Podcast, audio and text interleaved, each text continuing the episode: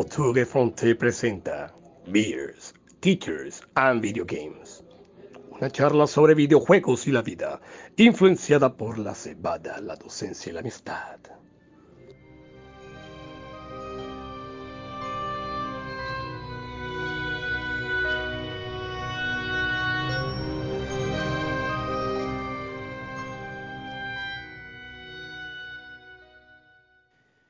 Muy buenas noches, muy buenas tardes o muy buenos días amigos. Bienvenidos una vez más a su programa Teachers, Beers and Video Games. Eh, otra semana más eh, con un tema que nos propone el buitre. Pero antes de ir con el contenido, quisiera saludar a mis compañeros, más que compañeros, a, a dos personas que considero amigos y que hacen parte de este proyecto. Señor Daniel Lora, ¿cómo se encuentra la cosa? ¿Qué más, Jessy? ¿Cómo te ha ido? Excelente. Yo por acá, acá desde Barranquilla, les saludo. Les cuento que eh, acá todo está perfecto, todo está chévere, esperando la vacuna del coronavirus, pero bueno, esto se va a dar como en el 2050, así que, ah, aquí vamos todavía, aquí vamos. Ronald, ¿cómo va la cosa? hola, hola Daneris eh, y hola Yesit. Eh, pues igual aquí disfrutando de una noche belga, eh, un poquito de frío solamente. Y de lo contrario, bueno, escuchan una, una, una, ambulancia pasando cerca de aquí, pero del resto todo bien, todo en orden y listo para, para hablar hoy en el, en el, en el podcast. Bueno, eh, por mi parte acá, Yesid Rodríguez desde Lexington, Carolina del Sur, eh, con una temperatura ya primaveral, eh, ya se está yendo poco a poco el frío y, y, ya se empiezan a ver más las piernas. Bueno, gente, eh, la siguiente pregunta obligatoria es, ¿con qué están humedeciendo sus gargantas el día de hoy? Daneris. Como decía el señor Rafael Pombo en, en el renacuajo paseador, que tengo el gaznate más seco que estopa. Hoy estoy eh, humedeciendo mi gaznate con, con esta cerveza Miller Light. Esta la, estándar. Esta ya son las estándar acá, así que por hoy estoy en esa. Final de mes y ya vendrán las Miller Draft. No, aquí esperando que, que traigas una vernácula, una propia de allá de, de, de, de Colombia. Sí, Ronald, sí. coméntanos. Eh, yo me fui completamente en la otra dirección hoy, ni de Colombia ni de Bélgica, hoy estoy tomando cerveza polaca, que bueno, el nombre aquí Okosim. no sé qué, qué, le, qué le dice ese nombre, pero... Esa vaina, este. Sería que es el virus, el virus G, el virus T. Parece, parece, algo que uno pide en una farmacia. Buenas sí, tardes, ¿usted tiene Ocosim? ¿En pastilla o lo tienen? De 600 gramos.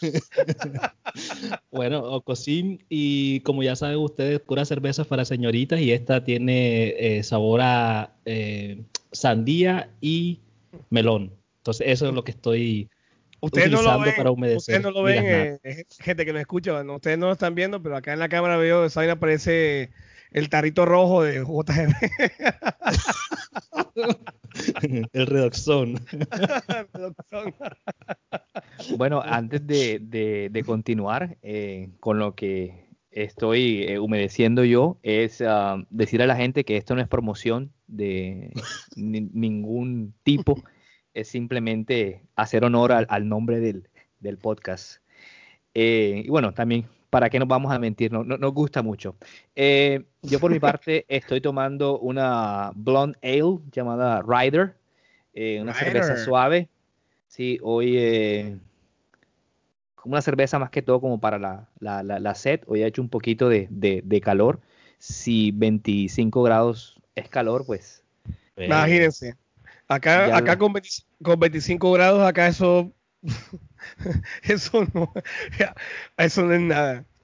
Eh, y por sí, cierto, el exceso de alcohol es perjudicial para la salud. Artículo 19 de la versión 16. Eh, exactamente. Bueno, gente, después de esta, esta introducción, eh, rápidamente me gustaría que me dijeran eh, qué andan jugando. Ronald, ¿qué andas jugando por estos días? sigo todavía dándole a Control.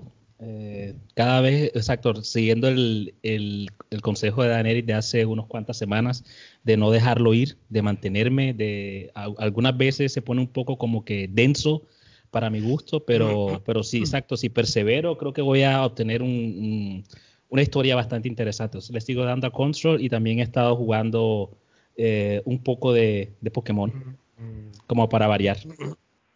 Bueno, eh, Daenerys. Oye, te cuento que esta semana ha sido. Eh, he concluido ciertas, ciertas cosas pendientes. Entre esas, eh, por fin pude finalizar el DLC de Little Nightmares. Quedé impactado con el final, por cierto. No sé si tú al pasarte Little Nightmares. Bueno, el primero, la historia, pues impacta al final. Y igual sucede algo por el estilo con el, con el DLC. Eh, quedé impactado con el final también. Eh, también me pasé el, el Mario 3D World.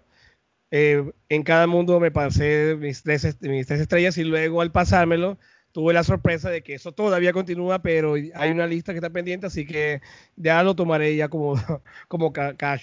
Y también, creo que fue antes de ayer, por fin me pasé de Medium, quedé sorprendido con The Medium, quedé sorprendido, una historia muy intrincada, muy interesante y muy buena, por cierto. El juego pues tiene sus cositas a resaltar, al igual que hay unas cositas que también hay que mejorar, pero en general a mí me gustó y ahora mismo pues estoy disfrutando de Final Fantasy VII Remake.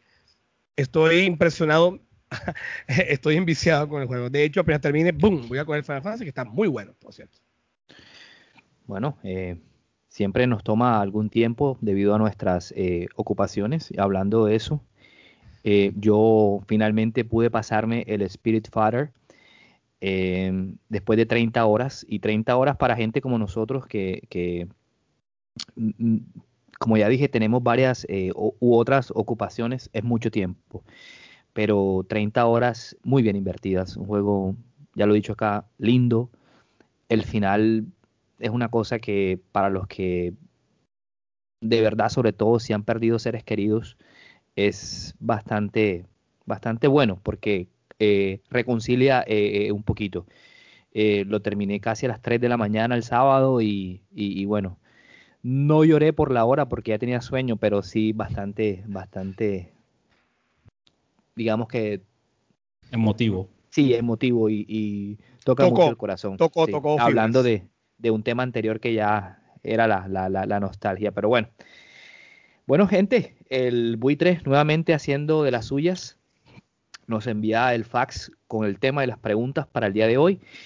Y se trata de algo que estoy seguro ustedes, eh, los que están allá del otro lado, eh, han jugado, así sea poco. Y se trata de el miedo. El miedo en los videojuegos. Horrores y terrores. Entonces el buitre en su castillo por allá en algún país eh, desconocido, eh, nos invita a reflexionar sobre eso. en Exactamente. Gente, pero, pero antes de, comenzar con las preguntas, el buitre me pide que le, les haga la, la siguiente introducción. Él nos dice que para él el miedo es una emoción que aparece al enfrentarnos a una situación amenazante, potencialmente peligrosa donde las posibilidades de sufrir algún tipo de daño físico o psicológico hacen que reaccionemos. Eh, y que aunque muchos creen que es una ah, emoción negativa, digamos que biológicamente es una reacción que tiene el cuerpo humano a estas situaciones. Entonces, partiendo de, esta directiva del gran eh, Vautour, les pregunto, caballeros, ¿me podrían contar, así comenzando suavemente, alguna experiencia o alguna anécdota con un juego de terror, horror o, miedo, Daneris? Sí, claro. Vea, eh, yo de por sí soy soy fanático de este tipo de juegos. Me gusta, aparte de, los videojuegos, me gusta todo lo que sea, pues, no, no soy el chico darks ni nada de eso, a excepción de mis fotos de perfil de WhatsApp. Pero esto que tenga terror, horror, este tipo de, sensación, de sentimiento, me gusta bastante, porque es algo que no se vive diariamente. Es algo que, que se ve, se siente muy poco. Es muy raro que yo, o no sé si ustedes también sientan o tengan alguna pesadilla, esa sensación de que te van a correr, de que esa, esa adrenalina es muy rara que la sentamos normalmente, pero bueno, cuando la sentimos, pues yo la disfruto bastante. Yo soy fanático de ese estilo en la literatura, en los videojuegos, películas y demás. Entonces, eh, sí, la verdad que sí he tenido experiencia, soy fanático de, estos, juegos eh, estilo Silent Hill y demás. Y precisamente con, ese, con este juego fue que tuve una experiencia. Cuando salió Silent Hill 1, eh, ese juego me, me, encantó, todavía me sigue encantando, aunque tenga esos gráficos feos y demás, pero bueno, para esa época.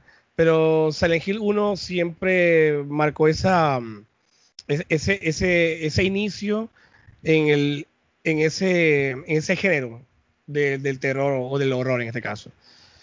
Yo en esa época me acuerdo que yo me, encerraba en mi cuarto y mi cuarto es bastante hermético en esa época y eso no, no era oscuro. Y yo como que simulaba la noche como para tener esa sensación de, de, oscuridad y estar inmerso en, en, la, en, la, historia, en, en, ese ambiente tétrico que nos, de que nos lleva a Silent Hill. Luego pasó el tiempo y yo me acuerdo que una vez para con Silent Hill 4 para PlayStation 2, Silent Hill The Room precisamente. Una vez me quedé en la casa de un amigo y alquilamos un, un PlayStation 2 y bueno, eran como las 2, 2 y pico de la mañana.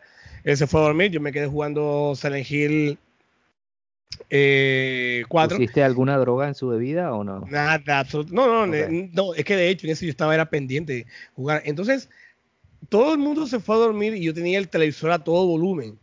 Y había una escena, una escena terrible donde el tipo, bueno, muere, muere como quemado. Y el, el llanto del, de la persona, de... ¡Ah! Se pueden imaginar eso, terrible. Y yo estaba solo así, y yo, ¿esto qué es? O sea, no, sentía el horror, pero sentía algo, algo como que yo, yo, yo creo que mejor apago esto, así que vamos a dejarlo acá. Pero de resto, pues no he, no, he, no he tenido una sensación extraña, ni que me va a aparecer el coco, ni que va a ser un fantasma, una carita mostrándome por ahí. No va a aparecer absolutamente nada, porque de hecho a mí no, no es que me asuste. Más me asusta un cable pelado, eso sí, ténganlo por seguro. Pero de eso ha sido como una experiencia eh, chévere. Con Silent Hill me ha, me, ha, me ha hecho sentir eso. Así que chévere por esos juegos de, video, de terror. Bueno, eh, gracias Danelis por compartir. Eh, Ronald, cuéntanos alguna experiencia religiosa con, con juegos de terror, de miedo.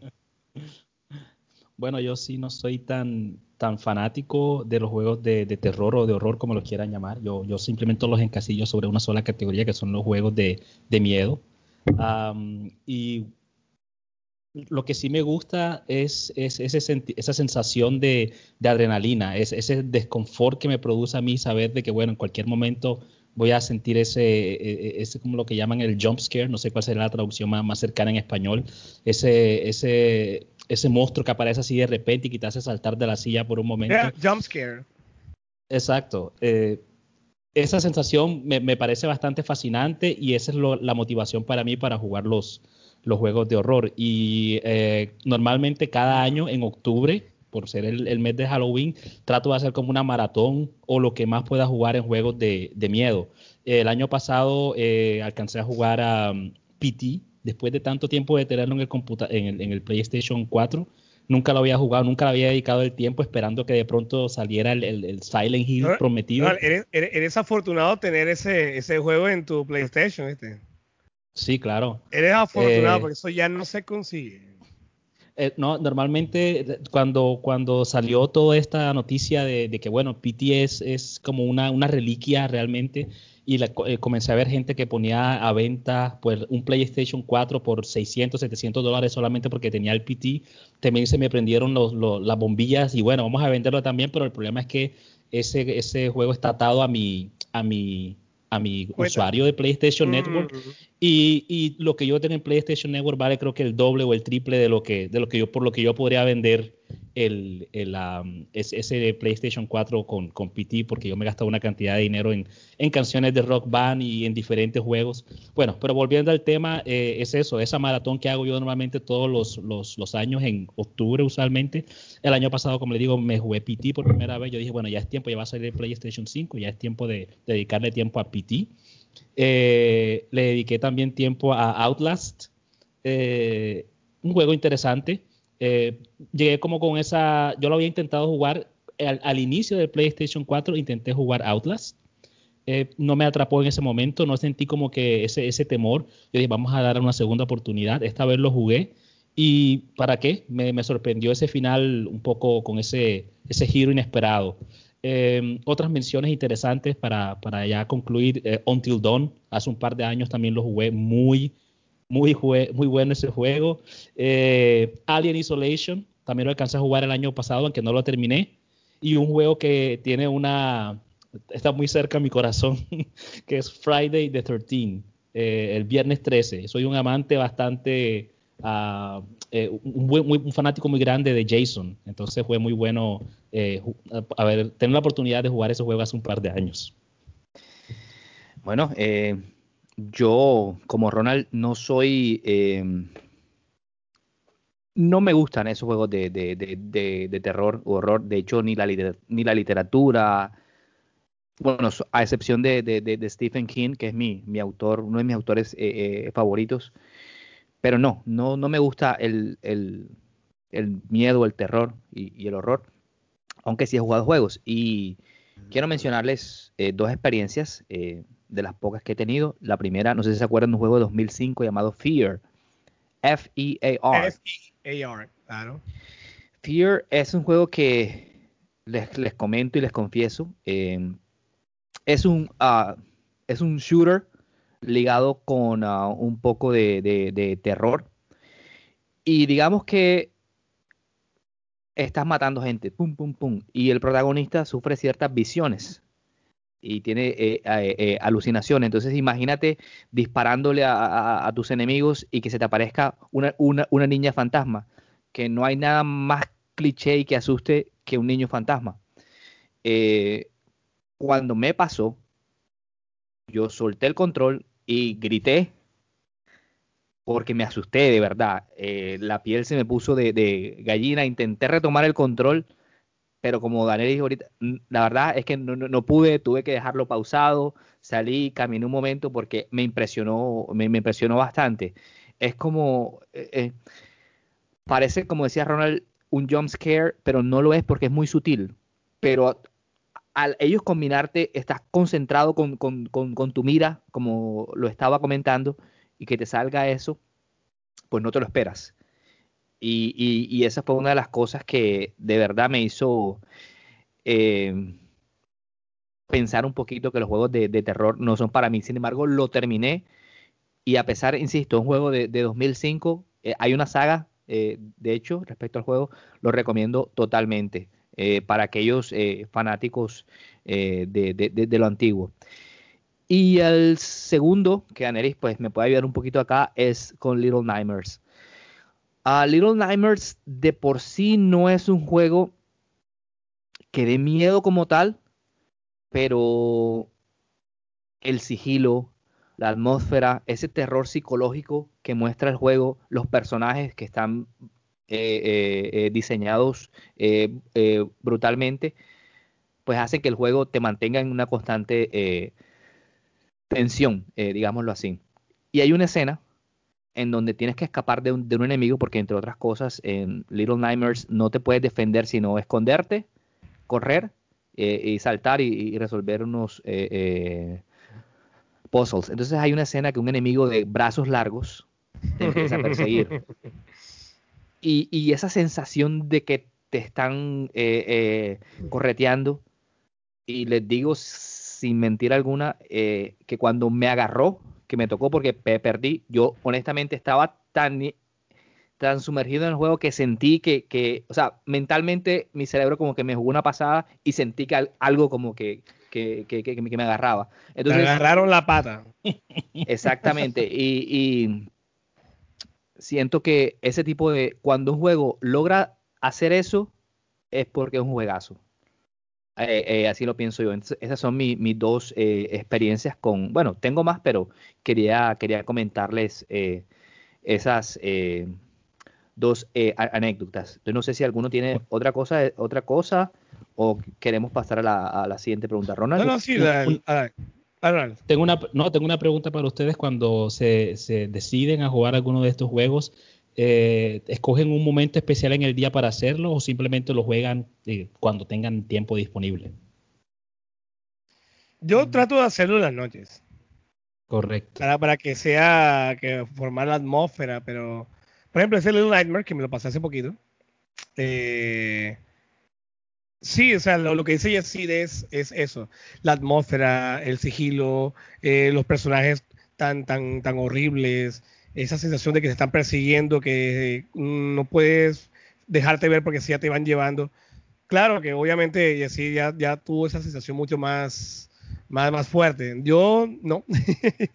yo, yo no, pero sí, la verdad que sí disfruté mucho del juego. Trato de que sea todo oscuro. Además de que el juego de por sí es, es, es, oscuro. Entonces yo prefiero con la luz apagada para, que, para poder ver mejor. Entonces, eh, lo prefiero más que todo así, oscurito. Y la noche. La noche. Claro. Bueno, eh, para mí eh, depende. Mm, soy de, de, rutinas, siempre intento jugar a las mismas horas. Eh, pero Little Nightmare lo, lo, jugué casi siempre eh, por, las, por, por, las noches, claro, con, los, con las luces prendidas. Eh, hasta allá no, no, no llega mi, mi valentía.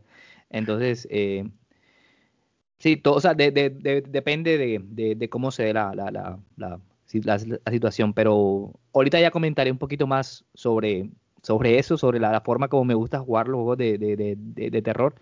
Pero estos juegos sí los jugué cuando, cuando sentía que, que eh, debía hacerlo. Bueno, gente, em, ya teniendo en cuenta esas experiencias, esa parte personal, quisiera preguntarles, eh, ¿encuentran alguna diferencia entre horror y terror y creen que hay juegos que pertenecen a cada categoría? Ronald. Eh, creo que había mencionado ya algo un poco al respecto. Yo realmente no, no los logro encasillar los juegos que, que, he tenido el, el placer o, o, o, la desfortuna de jugar que me han asustado. No, no logro encasillarlos en terror o en horror. Yo simplemente los pongo todos en la misma casilla que es juegos que me producen esa adrenalina, esa emoción de no saber qué esperarme o que tienen esa atmósfera que ustedes comentaban hace un momento, que, que, te, que te mantienen en una tensión constante. Y eh, eso precisamente era lo que, lo que quería traer también un poco a la conversación sobre, bueno, estamos hablando de horror y terror, pero también hay otra categoría que creo que también se aproxima bastante a lo que estamos hablando, que son los juegos de suspenso. O incluso hay juegos que no son ni de horror, ni de terror, ni de suspenso, son simplemente juegos de acción que también tienen algunos pedazos, algunas secciones que son bastante eh, miedosas, digámoslo así. entonces yo realmente no, no distingo. Para mí todos los juegos que me produzcan esa sensación especial donde, bueno, me toca estar con el control, agarrarlo así muy duro, donde parece que lo voy a partir en las manos. Eh, hacía la pregunta ahorita sobre cuándo lo juegan ustedes, porque yo cada vez que me decido a jugar estos juegos, yo los juego siempre en la noche y empiezo a jugar a las 11 de la noche. Esa es como la rutina que tengo. A las 11 de la noche es que comienzo a jugar yo, precisamente para, para, para agregarle un poco más a esa atmósfera de, bueno, exacto, vamos a meterme aquí de lleno, en la hora en la que uno también relaciona con, con fantasma, con espíritus, pero afortunadamente todavía no he tenido ninguna experiencia extrasensorial eh, relacionada con los juegos que, he jugado. Listo, muy bien. Eh, Daneris, ¿qué piensas? Lo que pasa es que cuando hablamos de la palabra horror y terror, lo podemos pensar que son sinónimos. Y ellos, yo, yo, yo podría hacer como un símil con estas palabras como con un par de gemelos. Son muy parecidos, son idénticos por fuera, pero cada quien tiene una personalidad diferente, lo que es el horror y el terror. Nosotros en nuestra vida cotidiana hemos hablado de terrorismo, hablamos de, es, horripilante. Pero sí, hay, hay, una, hay una sutil diferencia entre lo que es el terror y el horror. El terror apunta más hacia aquel, esa sensación, ese, e, eso que nos, que nos, que, sentimos cuando sabemos lo que nos va a suceder, cuando lo que nos va a pasar. Por ejemplo, yo pues le tengo terror a la corriente eléctrica, sí, soy electro, eh, tengo electrofobia, no puedo ver un cable pelado porque nada de eso. Le, cualquiera se puede sentir acá eh, eh, asustado o sentir terror cuando vas por la calle y alguien te puede atracar, cosa que pasa por acá cada rato ya. Ni en Bélgica ni en, ni en Estados Unidos van a sentir eso. pero acá en Soledad.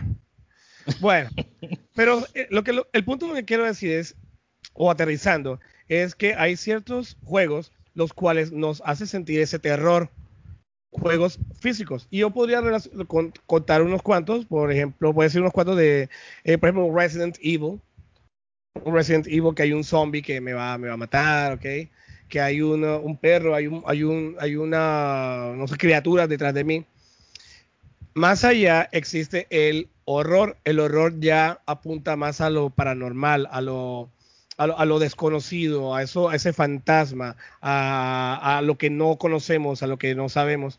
Y yo creo que para mí, para mí personalmente, yo pienso que este, este horror o esta, esta parte para mí es, es, la más ah, la más deliciosa. Porque ese, ese terror o ese horror, o como le llamamos acá el terror psicológico, que en realidad es, el horror, eh, apunta más a lo que tu mente crea, a lo que tu mente crea y de cómo te hace sentir eso. Y vuelvo y lo digo, vuelvo y lo digo porque es una de mis sagas favoritas. Silent Hill apunta mucho a ese horror en donde te ataca psicológicamente y tú pues no necesitas de un jump scare para, para mostrar de que eso realmente te está afectando y que eh, hay, hay, algo detrás de ti o hay un fantasma o, algo que te está afectando y quieres saber qué es, qué, va más allá. Entonces yo creo que los primeros cuatro juegos de Silent Hill lo, supieron lo supieron condensar y supieron cómo eh, mostrar ese horror a, los videojugadores. Y yo lo disfruté bastante. Téngalo por seguro. Bueno, eh, yo coincido contigo en una cosa y difiero contigo en otra. Em, estamos de acuerdo en el terror. Yo creo que el terror es, es un sentimiento sobre todo algo intenso, sobre algo amenazante, algo que, creemos que va a ocurrir, sobre todo algo malo. Entonces sentimos eh, como una aprensión eh, eh, hacia eso. Sin embargo, para mí el horror es una sensación de repulsión o aversión que nos produce algo. Em, entonces, el terror, digamos, causa miedo, el horror causa rechazo. Entonces, igual no somos psicólogos ni nada, simplemente eh, eh, estamos aquí eh, diciendo ideas locas. Entonces, yo teniendo, teniendo claro esa diferencia para mí, como decía Ronald, y ahí concuerdo contigo, no hay una diferencia clara entre juegos de horror y terror, porque creo que eso depende de qué es lo que causa el juego en ti.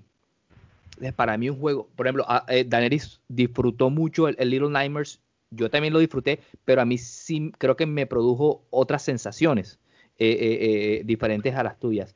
Entonces, para mí depende mucho de, el juego y creo que es muy subjetivo.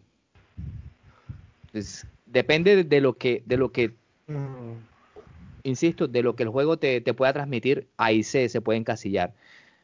Entonces, yo me voy más, más que todo por la parte de los subgéneros. Y no sé si saben lo, que es el, eh, el uh, Survival uh, Action Horror. Eh, los Resident Evil son, son el ejemplo perfecto eh, sobre eso, donde, donde tienes que equiparte para sobrevivir. Entonces, tienes que buscar eh, y, a propósito, eh, en algunos otros podcasts eh, que, escucho, escucho muchas cosas de craftear y de cosas así. Esas palabras a mí no, a mí la verdad no, no, no me gustan mezclar el inglés y el español. Entonces, pero si lo decimos diariamente, cuidado te spoilean. Ah, bueno, sí, pero, pero, pero igual me, me, gusta estar un poquito ahí afuera de eso. Otro subgénero que es el terror psicológico, como lo decías, eh, eh, eh, Daenerys, y el máximo exponente creo que es el de Silent Hill, em, donde lo que te produce es desestabilizarte mentalmente sin necesidad tanto de usar monstruos o criaturas deformes. Sí lo usa, pero, pero no es el elemento principal. El otro subgénero que se va acá en los videojuegos es el jump scare, como decía Ronald, y yo aquí lo puse como pegar sustos por sorpresa, cosas, cosas inesperadas. Eh, no he jugado este juego, pero sí lo quiero jugar, que es el Five Nights at Freddy's. Eh, bueno, para nosotros en Barranquilla Freddy's es otra cosa, pero precisamente no, no te vas a asustar, pero bueno, ya, ¿qué, se puede decir? Y uh, finalmente, em, algo que es el, el um, que lo descubrí, es el, el uh, horror eh, reversivo, que es decir, que tú eres el malo, eh, como hay un juego que se llama um, uh, Deadlight, creo que se llama, donde tú eres el malo y sobre todo es como, es como un juego eh, cooperativo. Tú eres la persona que va buscando matar a los... Ese, ese, gracias, Daneris. Ah, buscando matar a la Entonces tú eres el malo, pero entonces los que están jugando con, contigo son eh, ese, ellos tienen que buscar esconderse para... exactamente, entonces es otro tipo de, de, de, terror. Eh, entonces, pero en conclusión para mí es subjetivo. Yo creo que lo que el juego te produzca, ya sea terror u horror, eh, es lo que, lo que los identifica. No sé si. Yo estoy de acuerdo contigo, Jessy, con esa parte que acabas de mencionar de la subjetividad, porque, por ejemplo, tú te asustas. Yo conozco a varios amigos que también se ponen a jugar este tipo de juegos. Eh, un amigo que, se puso a jugar el, Silent Hill PT y soltó el control, literalmente soltó el control y cayó en el piso. ¡Pah! Casi lo daña. Ah, y yo le dije, ahí, no, estás jodido. ¿Cómo vas a soltar el control? Lo vas a dañar. No, que me, me, me produjo miedo. Eh, a, a ustedes le, le, produce, le da esa sensación, pero yo en mi caso, y eso es algo personal, por eso digo que es subjetivo, yo disfruto eso. yo, yo no voy a soltar un control ni me voy a soltar así tan, tan, sino que, ah, qué chévere, oh, nice. O sea, es, es, es, es, es, es chévere, wow, qué, qué, chévere. Ojalá pasara esto en la vida real. no, tampoco. Pero, pero, pero no, no, no me produce, y yo lo disfruto de, igual forma. Así que es bastante cómo tú vas a, cómo tú aceptes ese juego en ti. No, sí, y me trae, me trae enseguida eh, esa descripción que diste tú de los diferentes subgéneros y exacto, concuerdo completamente con lo que, de, lo que acabas de decir, porque bueno, si recuerdo esa época hace mucho tiempo, creo que ya no lo he jugado ya más de 5 o 6 años, el Silent Hill, el primero que salió para PlayStation 1, ah, yo recuerdo exacto que es un, es un terror psicológico o el horror. Me acuerdo que hay una sección cuando el, el, mundo cambia por completo y te toca ir ahí por, una, por diferentes calles en donde no tienes mucha visibilidad. Y eso es lo que está pasando. Tú solamente vas caminando por unas secciones de, de las calles no, no, está pasando nada, no hay ningún monstruo que te está, te está acechando, no hay ningún, no hay nada que realmente te ponga en peligro, pero hay una música, un pitido, como un, temblor, que es un, sonido así como bastante eh, desagradable, que suena así todo el tiempo, y esa sensación es la que te hace a ti sentir así como ese desconfort, digo, bueno, en cualquier momento me puede pasar algo, pero no te pasa nada, yo recuerdo que fueron como dos o tres minutos en los que yo seguía caminando y caminando, pero estaba esperando, me estaba predisponiendo a que en cualquier momento me hubiese atacar un monstruo o uno de los perros y madres esos que siempre salían por ahí. Pero eh, bueno, de, eso se trata y, precisamente eso es lo que a mí me llama esa, lo que me llama la atención de ese, de ese estilo de juegos, es esa, esa sensación de que, bueno, la adrenalina, estoy, estoy en la punta de, de mis dedos esperando que en cualquier momento pueda pasar algo. No, lo, no, es, que me, no es que me produzca placer ni, ni que lo disfrute, pero, oh, pero me interesa, me interesa saber que esa sensación me, me hace sentir bien. Bueno, em, creo que aquí dimos como un, vistazo eh, general a, ese género del videojuego y encadenando un poquito eso con lo que decían ustedes, que si se disfrutan o no, la siguiente pregunta del buitre tiene que ver con eso. ¿Por qué sí o por qué no la gente disfruta los videojuegos de horror o de, o de miedo, como quieran llamarlos? Si pueden eh, decir algunos ejemplos que, les hayan acontecido, eh, sería espectacular. Daneris. ¿Qué piensas? No, yo pienso que eh, inicialmente la sensación que te produce, así de sencillo, así de sencillo, porque si tú estás jugando un, por ejemplo, un juego de Nintendo, un Mario, pues la sensación es otra. Si te pones a jugar un, un shooter, la, la, es una sensación completamente diferente. Te pones a jugar, por ejemplo, un, RPG, pues es, en el, metido en el mundo fantasioso. Son dos cosas diferentes, pero al momento de tú eh, estar inmerso en un videojuego que sea de terror, ya la cosa cambia. Ya, ya, ya te cierras, estás en un ambiente. Y creo que eso es atractivo en, en, la, en, la, en las personas, porque siempre lo desconocido siempre es bastante llamativo, atractivo.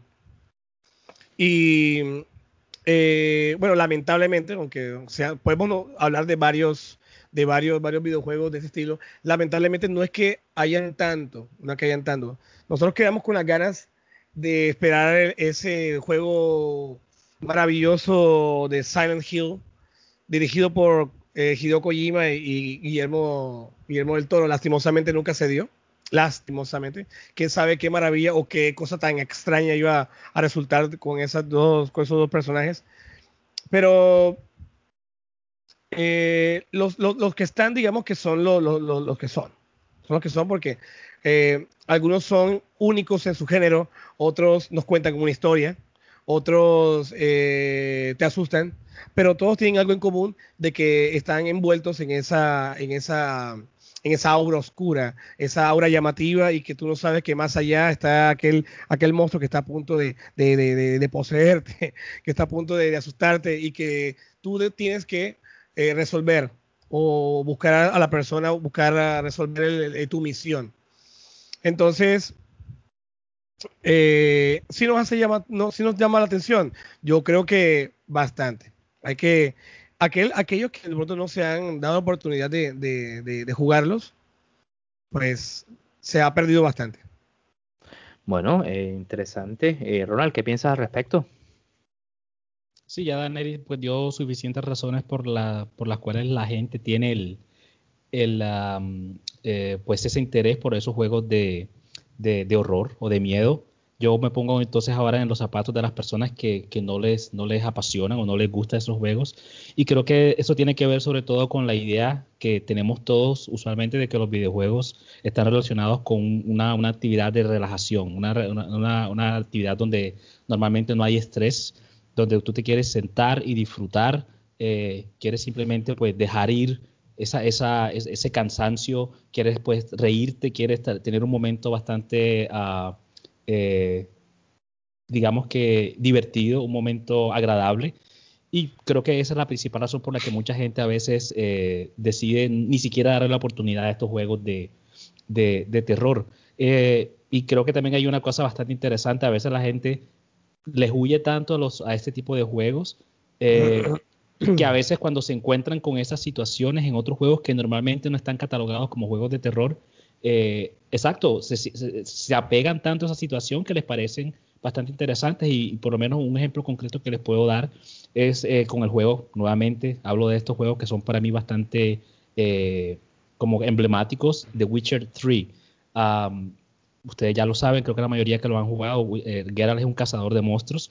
Yo recuerdo es una experiencia que se me quedó en la mente que eh, una vez que lo estaba jugando también ya era tarde en la noche, creo que eran alrededor de las 12, un poquito más de las 12.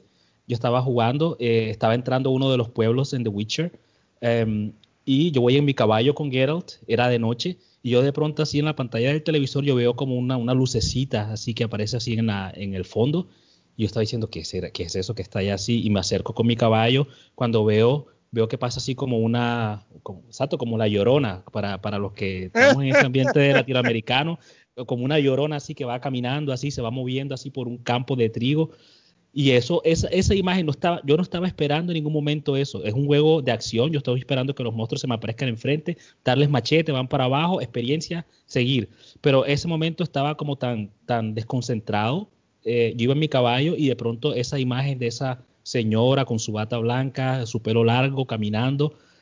Eso me puso así como un ambiente bastante tétrico, así que no sabía ni qué hacer, que incluso no me acerqué a matarla. Yo simplemente le dije, not today, my, my lady, not today. y simplemente cogí con mi caballo hacia otro lugar y seguí con mis misiones, porque en ese momento no me lo esperaba y me pareció bastante miedoso el hecho de que en un juego de acción incluso esa atmósfera te ponga, eh, eh, te, te produzca esas sensaciones.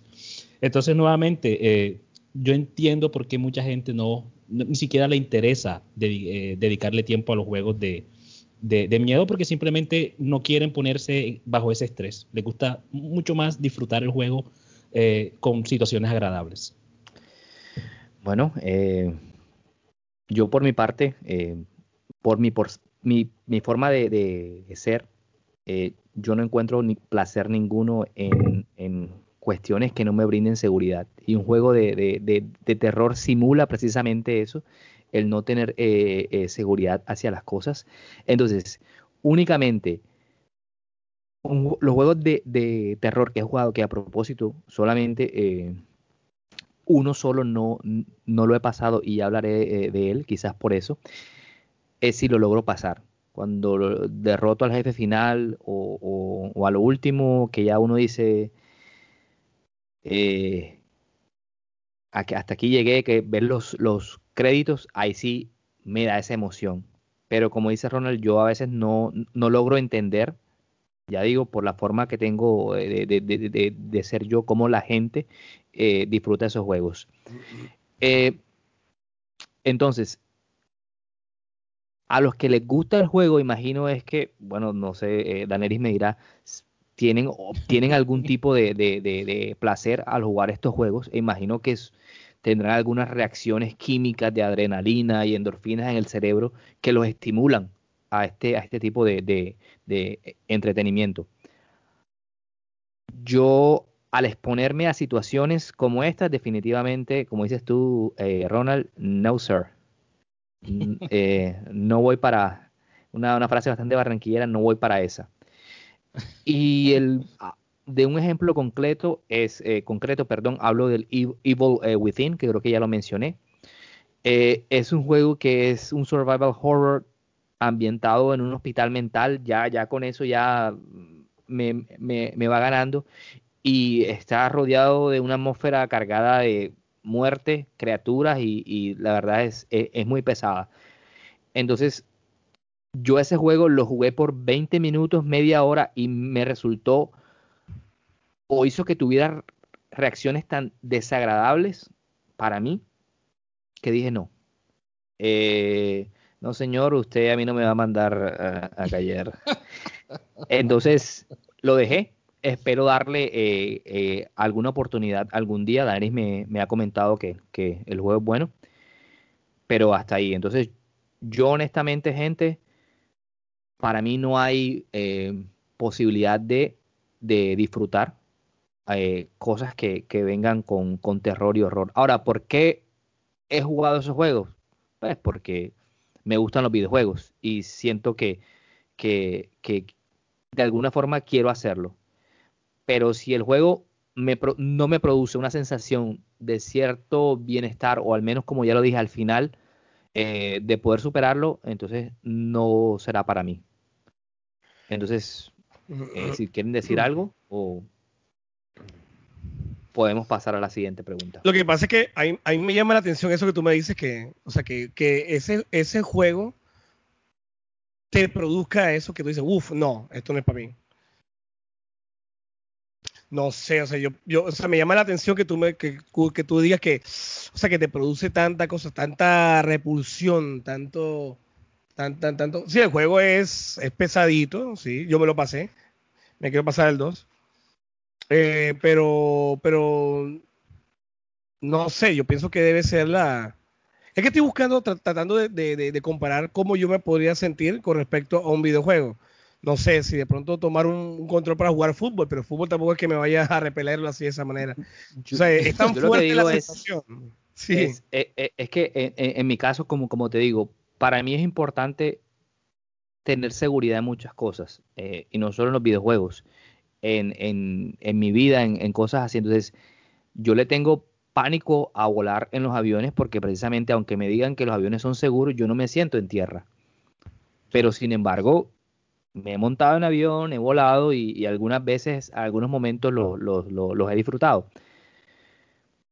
Simplemente, como te digo, cada quien tiene como su forma de, jugar o de, de, ver las cosas y mm, los juegos de terror no son lo que yo voy a escoger eh, eh, eh, para jugar o no son la, mi, mi primera opción. Yo creo que lo que puedes imaginarte, Daneri, es que imagínate que hay un juego que va a salir la próxima semana que se llama Simulador de Electricista. El cable pelado. imagínate ese simulador de electricista. Ese que cada vez que te pasa la corriente, ¿no? Yo suelto ese control. Sí, sí, sí. Imagínate. Buen, ejemplo. Exactamente. El, cable pelado y tú con la pata pelada. No, no, no. Que Electricist Simulator. No, no, déjame quieto. Bueno, gente, eh, me gusta. Yo creo que ya hemos eh, comentado un poquito, pero eh, más concretamente, ¿qué características creen que un, buen juego de, miedo, de horror o de terror debe, debe, tener? Ronald. Exacto. Ya lo hemos comentado muchísimas veces, la atención. Tiene que, tiene que mantenerte eh, atrapado, tiene que mantenerte con los ojos todo el tiempo eh, concentrado mirando hacia el televisor, agarrando el control bastante fuerte, por lo menos así lo, eh, lo experimento yo cuando, cuando estoy jugando, esa es la experiencia que tengo yo. Eh, eso para mí es lo que, lo que realmente hace un juego de terror bastante atractivo, en, en, mi caso particular. pero hay otra cosa que también me gusta bastante en los juegos que no son normalmente nuevamente, porque para mí todo eso yo los encasillo dentro de un solo, un solo balde, que son los juegos como de suspenso, en donde eh, no hay ningún, de pronto, ningún monstruo que te está persiguiendo, no hay ninguna criatura que te va a comer, pero simplemente la atmósfera del juego te pone también en esa, e, e, en ese, te produce esas sensaciones que, te hacen sentir un poco incómodo. Eh, hay muchos juegos que juegan bastante con lo que se llama el eh, environmental storytelling, que es como exacto, tratar de decir historias a través de, de, de cosas que encuentras del ambiente, de, recuerdos, de adornos que encuentras, de notas que encuentras también regadas en el mapa. Y yo soy una de las personas, sé que es algo muy raro, pero soy una de las personas que se lee todo. Todo lo que se encuentra, así sean tres o cuatro páginas, tres o cuatro páginas, yo me las leo todas. Y bueno, hay unas veces que uno las lee y dice, bueno, aquí pues perdí tres minutos de mi tiempo leyendo las cosas que dices aquí, pero en otros juegos me he dado cuenta que toda esa información que te encuentras regada en el mapa te ayuda a, darle un poco más de sentido al juego y realmente te cambian o le, dan mucho, mucho más relevancia a lo que el juego trata de, demostrarte con, su experiencia. Entonces, por eso me parece que además de esa tensión, de ese, esa oscuridad o ese sonido, ese pitido que, que te rechina en los oídos, creo que también esa parte de, todos esos, esos recordatorios, todas esas cosas que encuentran en el mapa, también ayudan bastante a que un juego eh, de horror o incluso de suspenso se haga mucho más eh, emocionante. Un ejemplo claro también que tengo sobre eh, esto es eso de Pyramid, Head, creo que se llama ese, ese monstruo. Pyramid Head, Silent Hill 2. Exacto yo nunca, solamente me he podido jugar el uno, no he podido jugar ninguno de los dos. Me gustaría jugar de alguna manera, no sé. Anda, yo te spoilé entonces, sorry. tarjeta roja para ti. Pero esa es una, esa es como una de esas imágenes que normalmente uno tiene de que yo no sé qué hace esa persona, no sé eh, cuáles son sus características, no sé cuál es su historia, pero yo a esa persona la relaciono exacto con una escena de miedo, una escena de que, exacto, me siento incómodo simplemente pensar en esa imagen que tengo de esa persona. Pero bueno, ya lo había dicho anteriormente, la tensión, ese sentimiento de build up, de exacto, algo que sigue como cocinándose, cocinándose y que está a punto de estallar. Perfecto, muy bien. Eh, Daneris, ¿qué piensas al respecto? Yo concuerdo con lo que dice Ronald. definitivamente ese ambiente tenso, debe tenerlo un videojuego de terror. Pero hay algo, hay un, hay una, hay algo clave, hay algo clave en, en, un videojuego de terror que debería tener que cosa que no he visto tanto en estos juegos de ahora. Y bueno, me vuelvo y me remito a Silent Hill 1, ya que el pitido que mencionaba Ronald, la música tétrica, eh, eso te va, te va, te va tensionando. Y tú cómo te sientes bien. Ahora, no, me voy para otro videojuego de esa época. Me voy con, con Resident Evil, voy específicamente al Resident Evil 2. Resident Evil 2 tenía también una música de suspenso que te iba eh, llevando por todo el juego. Eso te ayudaba a crear el ambiente. Y es curioso porque eh, hace que dos o tres años aproximadamente sacaron la, remasterización, el remake del Resident Evil 2. Y mientras yo lo estaba jugando con esos gráficos espectaculares, muy buenos. Eh, y bueno, ajá, ¿qué pasó con la música? ¿Qué pasó con el ambiente? No se escuchaba nada, no se escucha nada. Entonces ahí yo creo que falló, falló Capcom con, con que meter más en el cuento del terror, ya que ellos querían meternos en este survival horror, pero ahí, ahí, le faltó ese terror. Hace tres días aproximadamente, yo tuve la, oportunidad de pasarme de Medium, como le acabo de mencionar al principio del programa. Y The Medium tiene algo que tuvo esos videojuegos de PlayStation 1 y de PlayStation 2 con Silent Hill, que tiene la música de nada más y nada menos que el maestro Akira Yamaoka. Este señor crea un ambiente, una música tan, tan, tan triste, tan melancólica, tan tétrica, que envuelve al videojugador y hace que de pronto sintamos eh, la tristeza, que, que, sintamos la desesperación, que sintamos la tensión, que el mismo videojuego. Y digamos que es como, una, como un brazo que te estira y te toca y te acaricia. Porque la música aquí es, yo pienso que es algo muy importante que debe tener un videojuego de, terror y lastimosamente no están dejando pasar eh, estos nuevos, estos juegos buenísimos con unos excelentes gráficos, pero si la música tensionante, si la música tétrica, pues ahí no está tan completo. Perfecto. Eh, yo quiero complementar lo, que han dicho ustedes eh, y lo quiero complementar a manera de tomar un ejemplo de un juego de un Resident Evil que es el Resident Evil Revelations, que a pesar de ser un una especie de, spin-off del, juego. Eh, fue uno de los que más me ha gustado. Y de las características que creo que debe tener, primero es que un juego de, este tipo debe dejarte o necesita dejarte desprotegido y debilitarte ante tus enemigos. Este, este Resident Evil eh, Revelation es de los pocos en que es el que da menos munición en, toda la, saga. Y las criaturas, obviamente, que te enfrentas son más rápidas y más grandes que, eh, eh, que tú. Otra característica aparte de estos juegos es que necesitan aislarte, necesitan hacerte sentirte solo, porque la soledad es un sentimiento potente, una emoción eh, bastante potente que genera, digamos, el no estar protegido. Entonces, este juego em, sucede en un barco fantasma y es de, mucho espacio cerrado. Un, barco, a pesar de, ser un, crucero, los espacios no, son muy grandes. Entonces, como decían ustedes, tiene esa atmósfera de, tensión eh, todo el tiempo. Eh, y por último, coincido con lo que dice eh, Daneris, las especificaciones técnicas del juego. los sonidos, las texturas, cómo están diseñados esos personajes deben generar en ti esas emociones de, terror o, disgusto. Y, de hecho, en um, volviendo a Little Nightmares, uno, dos jefes, digámoslo así, del juego que son los cocineros, Daniel, no sé si, si, si, te acuerdas. Esos cocineros eh, son bastante, eh, eh, te provocan hasta, exactamente, te provocan hasta asco. Pero es, es, la forma tan, tan irónicamente, tan bellamente como están diseñados para la atmósfera de, de, del juego, que hacen que, todo combine. Entonces, a mí me, parece que integrando cosas psicológicas y cosas técnicas, eh, eh, se van, se van, pueden generarse juegos de. mira, lo que dices tú. A mí me gusta, me gustó el término que acabas de, emplear, que tú dices que está, está tan bellamente incluido en el juego.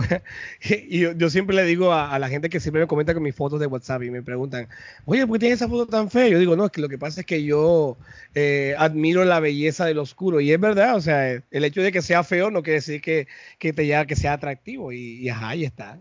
Entonces yo lo pongo para que, para compartirlo también, para que, para que también tengan, puedan apreciar. Yo, pensaba que eres un payaso, un payaso frustrado. Oh, también, también. Yo pensaba que también. Ah, amigo. ¿Y, quién le dijo eso a la mamita?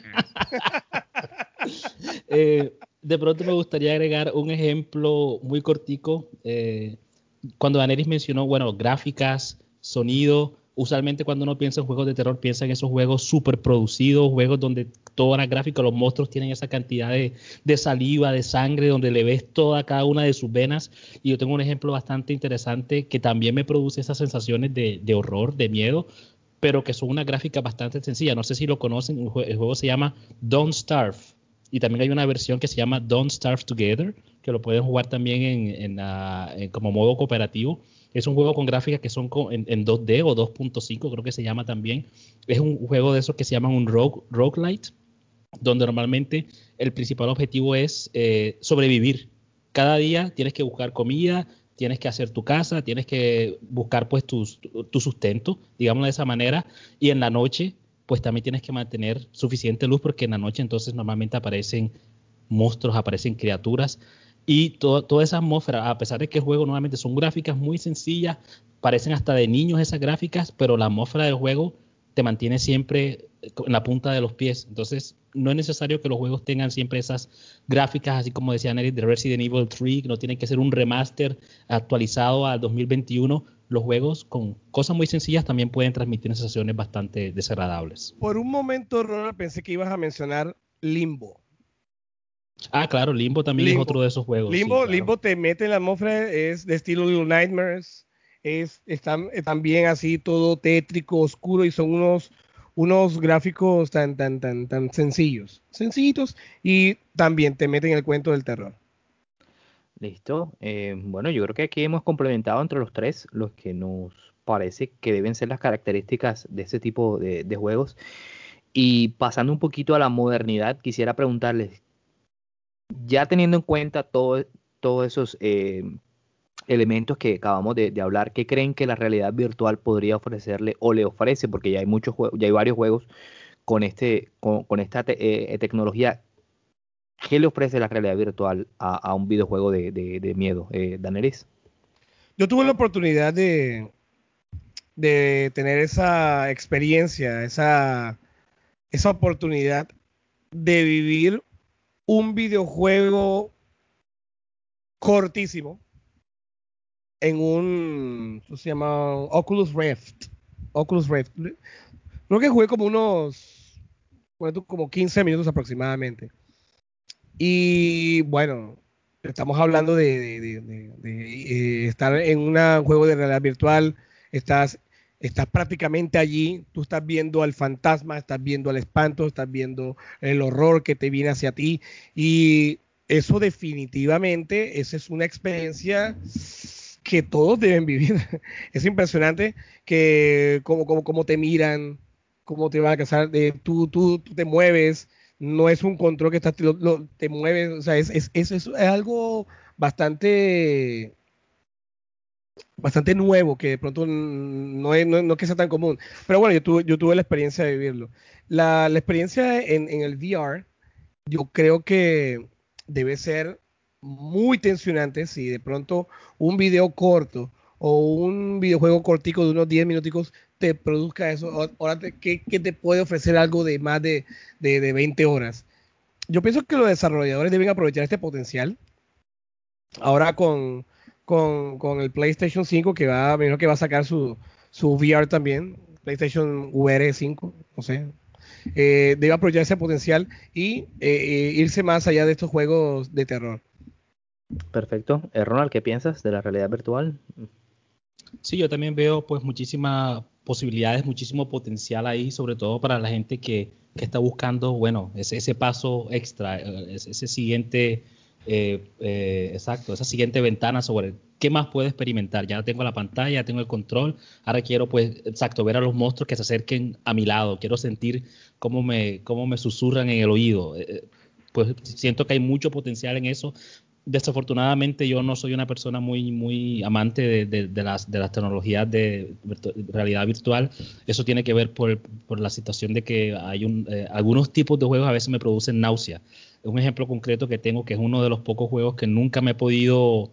Eh, yo, tengo, yo tengo esa tradición de que yo trato de seleccionar los juegos con la idea de que me los voy a pasar, de que los voy a completar desde principio a fin. Y desde que estoy jugando, desde que compré mi PlayStation 3 hace 10 años, eh, creo que solamente se me han escapado dos o tres juegos que no me los he terminado por una u otra razón. Y uno de los más recientes que fue también el año pasado, durante octubre, que me estaba pasando los juegos de, miedo, fue Outlast 2. Me jugué el 1 y también tenía el 2 gratis con el PlayStation Plus. Y vamos a intentarlo, pero tuve el problema de que el movimiento, la, eh, eh, la cámara me producía muchísimo, muchísimo náusea y después de jugarlo por media hora me tocó decirle lo siento mucho, pero no, no, no, no puedo continuar así porque sentía que tenía que ir a vomitar y no me sentía pues eh, bien. Entonces si eso me produce esa sensación con un televisor que lo tengo a, de pronto a tres metros enfrente de mí, no me quiero imaginar lo que será teniendo pues la, pantalla justo enfrente eh, de mis ojos, pero bueno, eso es solamente mi situación personal, pero nuevamente mucha gente eh, puede disfrutar de, la tecnología para, para acercarse más a lo que, a lo que, le gusta. Uf, yo sí lo hubiera querido, para me hubiera pasado como 90 juegos de esos. Perfecto. Eh, Ronald, el buitre te dice que dejes de jugar realidad virtual tomando oxi, oxicucin, ese que estás tomando hoy. Oxilocoxin. Oxilocoxin. eh, bueno, yo para complementarle, amigos, eh, yo pienso que la, la, realidad virtual lo que complementa tanto es eh, que te esa inmersión que, ofrece, porque te aísla, te ofrece, como, como decía Daniel, eres tú el que estás viviendo esa sensación eh, eh, eh, más allá, porque a veces uno está jugando y están los niños, la ambulancia, o cualquier cosa está pasando, pero creo que con la realidad virtual esto se, se apaga un poco. Y les recomiendo que, vean las reacciones de la gente a la realidad virtual. estaba viendo antes de, de este programa la gente que el Resident Evil 7, si no estoy mal, el proyecto Alpha se llamaba The Kitchen y, mostraban las reacciones de la gente jugando ese juego y, verdaderamente eh, no, no, son muy agradables y yo no, no, no, me quiero eh, meter ahí. Eh, dicen que el Resident Evil 7 como tal, jugarlo en realidad virtual, hay que envalentonarse bastante. Yo creo que lo jugaré de la forma normal. Bueno, por ahí, por ahí, por ahí. El, buitre, me, tiró un dato por ahí de que alguna persona de, que es participante en este podcast está pensando en comprarse un juego de realidad virtual. Entonces, bueno, vamos a ver que esa persona pues experimente, no sé, que juegue el Resident Evil 7 y Resident Evil 7 y que nos diga a ver cómo le fue, a ver si aguanta 15 minutos. ¿Será que lo aguantará? ¿Será que lo aguantará? Yo creo que, ese fue el, el, bono del memo del empleado del mes. Ah, eh, bueno, sí, sí, sí. Esperemos que lo aguante, pero no, no creo la verdad. Eh, bueno, gente, em, creo que hemos tenido una charla bastante buena, bastante interesante. Em, y me gustaría, pues, eh, antes de, finalizar, dejarles una tarea, ya que somos profesores. Entonces, quisiera comentarles una frase eh, amigos del, que nos escuchan y espero que la, que la comenten. Em, el buitre quiere saber si están de acuerdo con esto. Que si los monstruos o criaturas terroríficas son una proyección de lo que, de nuestra maldad interna. Y que si jugamos o vemos este tipo de, de películas para dominar esto y sentir alguna satisfacción. Es decir, si tienen algún, si tienen ahí adentro algún digamos, un pasajero oscuro que quieran eh, eh, eh, transmitir. Em, ¿qué, piensan de, de, esa frase? Somos maldad y, la, y la, al lograr dominarla en los juegos nos sentimos mejor. no quiero extenderme, pero si alguno de ustedes quiere decir algo brevemente, es bienvenido. Sí, rapidito, rapidito. Yo sí. Según esa frase, no jodan. Yo soy el diablo. diablo. diablo, sí. sí, entró a una iglesia y exploto. Ronald. No, nada, ¿qué, podemos hacer aquí con, con Mr. Demon? Eso es todo lo que puedo decir. Qué malo, Bueno, yo, yo, solo puedo decir que, que Daniel Lora es my master. Eh, y bueno, hay, hay, hay, pasajeros oscuros que él conoce que, que, que se han logrado eh, eh, dominar. Claro que sí, no, sí toca hacerlo. Creo que todos tenemos, como una vez lo dije, todos tenemos esa, esa maldad intrínseca. Solamente hay que dominarla poco a poco. Si de pronto yo, por ejemplo, yo mi parte me siento atraído por, por, este tipo de, de, cosas oscuras, entre comillas, que en realidad no es que sean tanto. tanto. Eh, sí, como la frase lo dice, de pronto quiero dominarlas. Y igual tampoco que sea yo el, el, el, el que al que le dan dos mil pesos devuelto y se queda con él. No, de hecho, está, tome, aquí está. Pero sí, hay que, de pronto sea eso. De pronto se hace. Me muero y voy a quedar rondando por ahí. Bueno, gente en, en, en que nos escucha, eh, eh, queridos eh, amigos, esperemos que nos puedan contar sus historias con juegos de miedo ahí en el chat. y si están de acuerdo con esa frase que, nos propone el buitre. Eh, ya para irnos, eh, Ronald, rápidamente, ¿qué noticia te ha llamado la, atención esta semana en el mundo del videojuego? Pues eh, muy cortamente, pero una noticia que tiene bastante relevancia en el mundo de los videojuegos modernos. es pues la, adquisición, bueno, ya eso no es de ahora, de la adquisición de, Bethesda por parte de Microsoft y ya en esta semana pues han confirmado que, que bueno, sí tienen una serie de videojuegos planeados exclusivamente para el Xbox. Eh, bueno, los, los, los, fans de PlayStation al parecer no están muy, muy alegres con esa noticia, pero bueno, así es la vida, así son los negocios. Que me parece por cierto una, una bobada que, que los fanáticos se pongan así, pero bueno. Se ve que no son fanáticos de los videojuegos, sino fanáticos de un de una empresa en sí. Yo lo que les puedo decir es que, eh, bueno, ya salió esta semana Crash Bandicoot 4, eh, It's About Time, eh, para Nintendo Switch. Y estoy sorprendido porque los gráficos son muy buenos. O sea, la Nintendo Switch siempre ha sido bastante eh, subestimada o vilipendiada por ser algo tan pequeñito y algo tan, tan híbrido, pero estoy impresionado cómo los gráficos están muy buenos y yo creo que la comunidad nintendera la va a disfrutar bastante. Listo. Eh, bueno, yo por mi parte, eh, rápido también, eh, escuché que los que jugaron Diablo 2 de la compañía Blizzard van a poder, si tenían guardados los personajes y las partidas, las van a poder disfrutar en su remake después de muchos años. Creo que ojalá más videojuegos hicieran eso, esas partidas que tenemos guardadas desde hace mucho. Si se hace un remake, podamos eh, eh, disfrutarla. Y la otra rápidamente es que eh, un juego que Ronald me recomendó, em, que viene para Google uh, Stadia, que es el, el, Trine. El Trine 4 probablemente me lo van a dar como pro user. tengo cruzado los dedos porque vi el trailer y de verdad que, que lo que me dijo Ronald me, me, ha gustado mucho. Entonces ahí, ahí, esperemos. Bueno, gente, em, gracias por acompañarnos. Eh, eh, me despido yo personalmente de acá, Jessy Rodríguez. Eh, Ronald. gracias por la invitación nuevamente. saludos a todas las personas que nos están escuchando. Poco a poco nuestra cuenta de suscriptores, de, de oyentes, sigue creciendo. Y gracias, gracias por la atención. Danelis, despide. Listo para todos aquellos que nos escucharon. Muchas gracias por estar hasta el final. Eh, chévere que cada semana estén aquí con nosotros. Y bueno, de acuerdo con el tema de hoy, sean malos, pero domine su bestia. so, guys, nos vemos pronto. So, bye bye.